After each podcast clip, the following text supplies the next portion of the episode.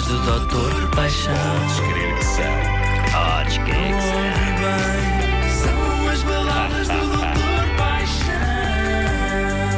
São, sim, senhor. Hoje, um novo tipo de balada. Geralmente temos-las aqui eh, todas eh, entre os elementos de um casal, esteja esse casal junto ou separado, feliz ou angustiado. Hoje temos a balada de uma filha para seus pais. Mas que não se julgue que se trata de uma balada de uma filha para os pais, da mesma maneira que uma filha na escola faz um bonito macramê em trabalhos manuais para dar aos pais. Não.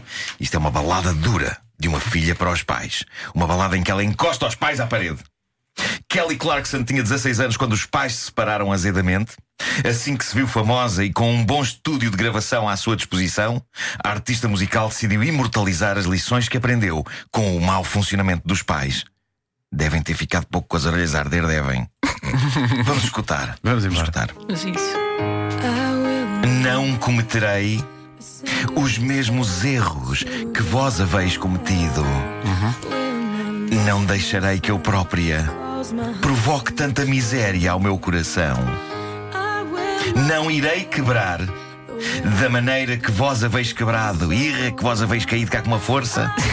Aprendi à bruta a nunca deixar as coisas chegar a esse ponto. Oi! Não, já lá vai, já lá vai.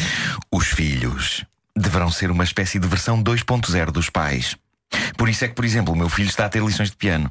Eu adorava saber tocar música, mas aos quase 46 anos, creio que o único instrumento para o qual tenho disponibilidade mental para aprender será para aí o reco-reco. Uma das coisas que me dói é saber que nunca serei aquele tipo nas festas que pega na guitarra e surpreende os convivas com alegres canções. Porque não sei tocar guitarra. Tudo o que me resta é dizer umas larachas, mas não é dos tipos das piadas que elas mais gostam. É dos tipos da guitarra. Já César Mourão consegue ser um tipo das piadas que toca guitarra. Meu Deus, como o odeio. Mas sim, eh, devemos tentar olhar para as falhas de nossos pais e tentar fazer diferente. No meu caso, estou a olhar para as minhas próprias falhas e a tentar que meu filho faça diferente. Vamos então ao refrão desta canção que Kelly Clarkson dispara que nem uma flecha ao coração de seus pais. Por vossa causa, nunca me afasto muito do passeio. Por vossa causa, brinco sempre em segurança de maneira a não me aleijar.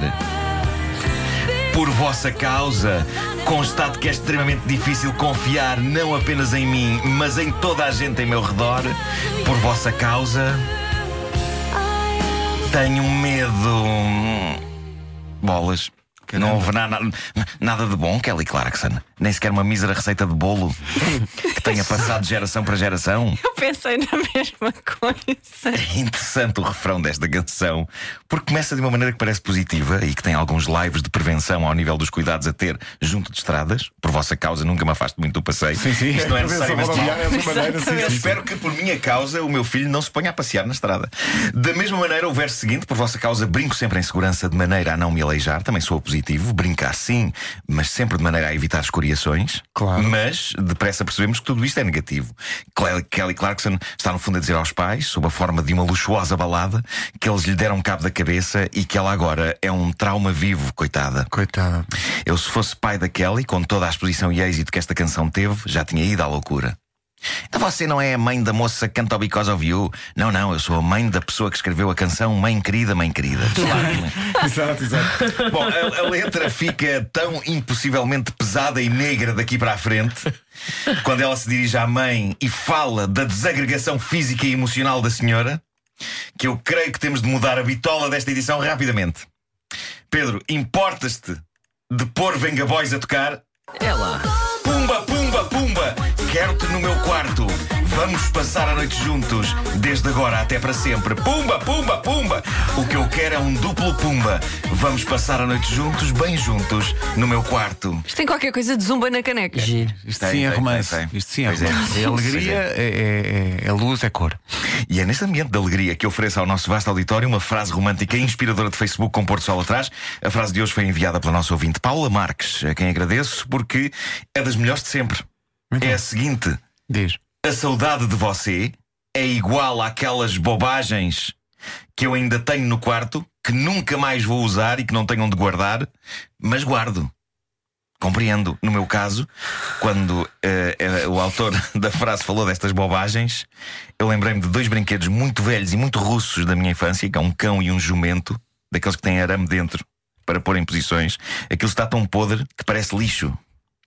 E no entanto, eu não posso deitar fora aqueles dois bonecos, pois sei que se o fizer, o apocalipse acontecerá. Pois, mas Reparem, isso é óbvio. não é se de é? repente a Coreia manda mísseis, não. Não, não. É se eu deito fora aquele Fora dois canito e aquele jumento. A culpa não é do Trump, é do Marco. Aqueles já estão, parece remelosos, estão todos. É, Remelosos. é feito de uma borracha que está toda bolorenta, mas não posso deitar aquilo fora. Deita isso fora, rapaz. Não posso, não nojo. posso, pá, não posso. Tenho pena deles. limpar isso. Eles têm um olhar triste, eles têm um olhar triste. Eles, eles- é, eles percebem que estão na iminência de, de ir pois fora. percebem, pois percebem. Podia limpar, se calhar, o jumento. Não, não, eles não estar remeloso. O que eu limpar o jumento? Limpar o jumento. Já experimentaste limpar um jumento? É para limpar o jumento.